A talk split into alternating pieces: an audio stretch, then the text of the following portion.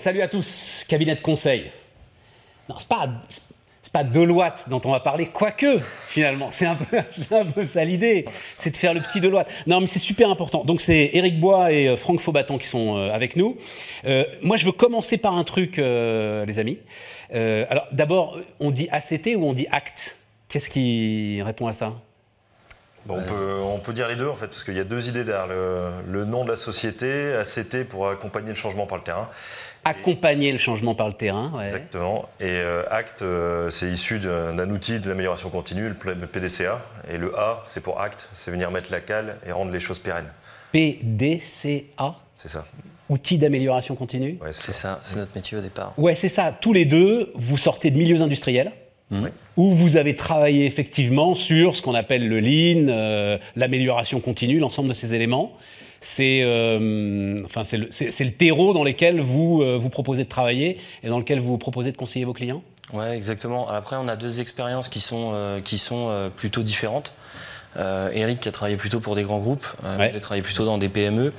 Euh, mais quand on s'est rencontrés, là où on se rejoignait, c'était euh, sur euh, les valeurs qu'on avait dans la façon de, de pratiquer notre travail, euh, basé sur l'humain, basé sur le changement. euh, mais là, il faut rentrer dans les détails parce que les valeurs basées sur l'humain, l'ensemble de Ouais. ceux qui vont débouler à ce micro vont Bah, dire on a des valeurs exemple- basées sur l'humain. Par exemple, quand on veut faire des formations, euh, on fait des formations action, c'est-à-dire que quand on fait une formation, on va sur des cas concrets sur le terrain. Ouais. Et on passe énormément de temps à faire de l'ingénierie sur une formation pour que on ait une approche qui, qui soit basée sur je veux que les personnes s'approprient complètement la méthodologie, s'approprient complètement la problématique pour pouvoir les emmener dans le changement. Il Et faut pas que la formation, il faut pas que la formation ce soit une case cochée quelque part dans euh, les ordinateurs de la RH. On fait pas ça. Et en fait, ce qui va servir à rien, c'est ça le truc. hein. C'est ce qu'on refuse de faire. En fait, la première question quand on nous demande d'intervenir, c'est quelle problématique vous voulez résoudre?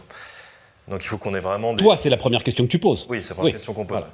Et euh, si euh, c'est en effet une formation pour caser une case, et, euh, cocher une case, et puis à la fin ils sont contents, ils ont passé un bon moment, mais ça apporte pas de valeur aux clients, on refuse de le faire.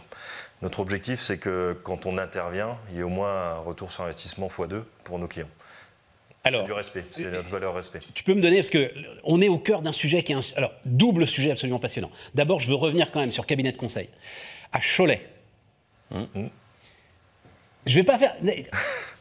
A priori, comme ça, j'irai pas chercher un cabinet de conseil à Cholet. On est d'accord, euh, les gars. Ça veut dire que vous vous adressez à des tailles d'entreprises quand même, qui sont des entreprises dont on se dit qu'elles peut-être ne feraient pas appel à des cabinets de conseil, ou en tout cas ne penseraient pas à faire appel à des cabinets de conseil. Je me trompe? Alors c'est ce qu'on pensait au départ. Ouais.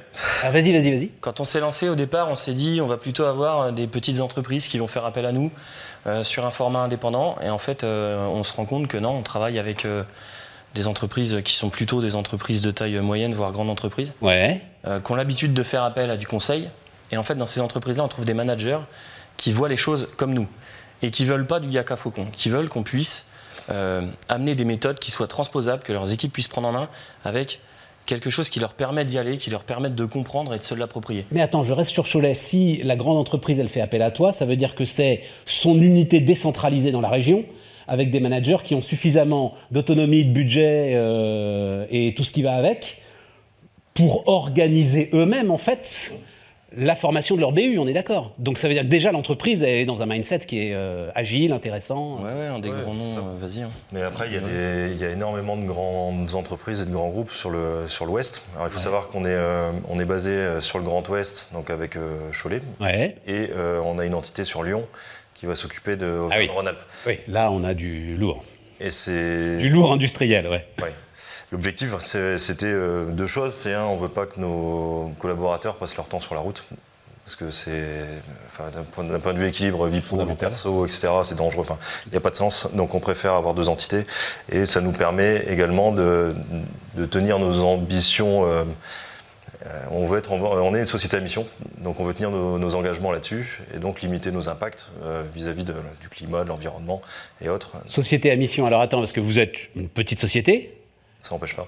Non, mais toi, enfin, tu, tu, tu vas, t'as un comité de mission euh, Non, ça, c'est Non, voilà, pas encore. Ça Pas viendra. euh, Il y a une taille critique qui va exiger un comité de mission. voilà, c'est ça. Euh, mais on a quand même des, et des patrons autour de nous qui nous conseillent là-dessus. D'accord. Et comment est-ce que le respect de la mission à ce moment-là est assuré, enfin en matière de gouvernance, juste d'un mot, parce que mmh. ça peut intéresser ça aussi. Hein. A priori, moi je me disais, c'était la mission, c'est Là, pour des grosses tailles. Quand on a posé notre stratégie, on s'est demandé ce qu'on allait faire pour avoir un impact positif sur notre environnement proche. Ouais.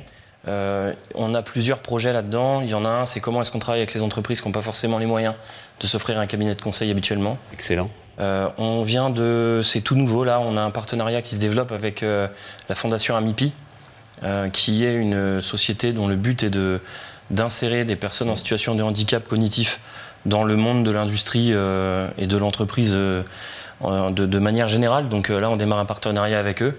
Euh, on, se pose plein de questions sur l'impact environnemental. Euh, comment est-ce qu'on peut réussir à limiter nos déplacements aussi C'est quoi la taille de boîte critique À un moment, euh, on ne peut peut-être pas être 50 consultants sur le Choletais ou sur Nantes sans, sans devoir du coup prendre des missions dans le nord de la France. Donc pareil, là récemment, on a des opportunités dans le nord. On rentre en contact avec des consultants du nord. On les rencontre. Comment est-ce qu'on peut travailler avec eux pour ne pas y aller? Donc on n'a pas besoin d'être une grande. Ouais, intéressant. Non, non super intéressant. Super intéressant. Euh, alors, euh, c'est d'abord industriel vos missions, puisque vos deux parcours sont industriels. Oui, clairement. C'est d'abord industriel. C'est là-dedans. Sur quel segment spécifique? Rentre un peu dans le détail de ce que vous avez. Quand tu disais formation, moi ça m'intéresse beaucoup. On est aussi dans un moment où les entreprises s'interrogent beaucoup sur les compétences. Les compétences, les talents, le comment est-ce que je marie tout ça et comment est-ce que je construis des métiers qui évoluent avec les compétences de l'ensemble de ceux qui sont dans l'entreprise. Donc sur quel segment spécifique vous intervenez? C'est le cœur de problématique de beaucoup de nos clients aujourd'hui, c'est capter, retenir euh, ou faire monter en compétences les, les personnes qu'ils ont dans leur société. Donc on travaille beaucoup avec eux là-dessus. Sur les types de sociétés, on est aussi bien dans, l'auto que dans l'agro, que dans le pharma, que on est vraiment sur tout type, parce que les problématiques sont Par exemple, je regardais ton parcours, il y a beaucoup de logistique dans ton parcour. Alors, euh, oui. Oui, un petit peu. Ah non, c'est pas, pas tant que ça. Oui, pilotage de flux, etc. Oui, voilà. Euh, mais il n'y a pas forcément une spécialisation là-dessus. Alors, si, on est très avancé sur, euh, sur des nouvelles méthodologies. On s'est fait certifier, former sur des nouveaux types de pilotage qui sortent un peu de, la méthode technique MRP, on va dire, qui date des années 70, qui aujourd'hui peut plus fonctionner parce qu'on est dans un monde qui est incertain et avoir des, du fonctionnement basé sur des prévisions dans un monde incertain, on comprend bien qu'en disant cette phrase, ça ne va pas marcher. Donc euh, voilà, on a développé quand même pas mal notre, notre formation, notre accompagnement là-dessus. Et, à chaque fois, ça fait mouche. Et tu parlais de problématiques qu'il y a dans tous les secteurs d'activité. Euh, aujourd'hui, on travaille énormément, je dirais que c'est pas loin de la moitié de notre activité, sur euh, le management et le management de proximité surtout. Mm. Et presque toutes les entreprises se, disent, quand on les rencontre, nous disent on veut faire évoluer nos managers de proximité, on veut leur donner les moyens de bien faire leur boulot tous les jours, qu'ils soient pas en difficulté, qu'ils gèrent mieux leur temps, qu'ils jouent, qu'ils arrivent à mieux gérer leurs équipes. Et en fait, ça, que tu sois de l'agroalimentaire, de l'automobile, du pharmaceutique, peu importe, dans tous les cas, tu as les mêmes problèmes. Donc en fait, euh, on se rend compte que quel que soit le secteur d'activité, les problématiques, elles sont essentiellement humaines. Ça fait un peu bullshit de le dire, tu l'as dit en début de... Non, non, non, je... Mais, mais, si, quand même, c'est vraiment humain au départ c'est très clair. Je, crois que c'est très clair. C'est l'héritage euh, post-Covid. C'est les réflexions profondes sur le travail, sur euh, de qui j'ai vraiment besoin sur site et comment est-ce que je peux faire en sorte que ce gars sur site, il reste et se sente pas en fait euh, dévalorisé par rapport à l'ensemble de ceux qui se, sont en télétravail ou sont en ceci, cela, machin. Notamment, enfin, vous devez le ressentir, la fracture col blanc col bleu, elle est très, elle est Disons que c'est un sujet aujourd'hui dans les entreprises. Ah oui, quand on est sur le terrain, sur une machine, on ne va pas faire de télétravail. Donc, euh, Exactement. ça, ça, coince et c'est pour ça qu'on accompagne aussi nos, clients, les dirigeants, à euh, expliquer leur stratégie. Parce qu'ils l'ont toujours dans la tête. Il n'y a pas un dirigeant qui n'a pas de stratégie en tête, mais il y en a très peu dans son entreprise, parfois le codir, mais il y en a très peu qui ont l'explication de cette stratégie et par quoi on va passer pour y arriver, donner du sens un peu à, bah, qu'est-ce qu'on souhaite atteindre dans les années à venir Comment est-ce qu'on va réussir à, capter des, nouvelles personnes qui vont venir bosser avec nous Parce qu'on va développer euh, bah, le, bien-être au travail dans l'entreprise, on va donner du sens à ce qu'on fait, on va donner envie aux gens de, bah, s'investir. Et, si on passe pas par la déclinaison de cette stratégie du dirigeant jusqu'à l'opérateur terrain, pour qu'ils comprennent que chaque jour il participe à l'atteinte des résultats de la boîte, c'est bien compliqué de les, engager. Quoi. Mmh.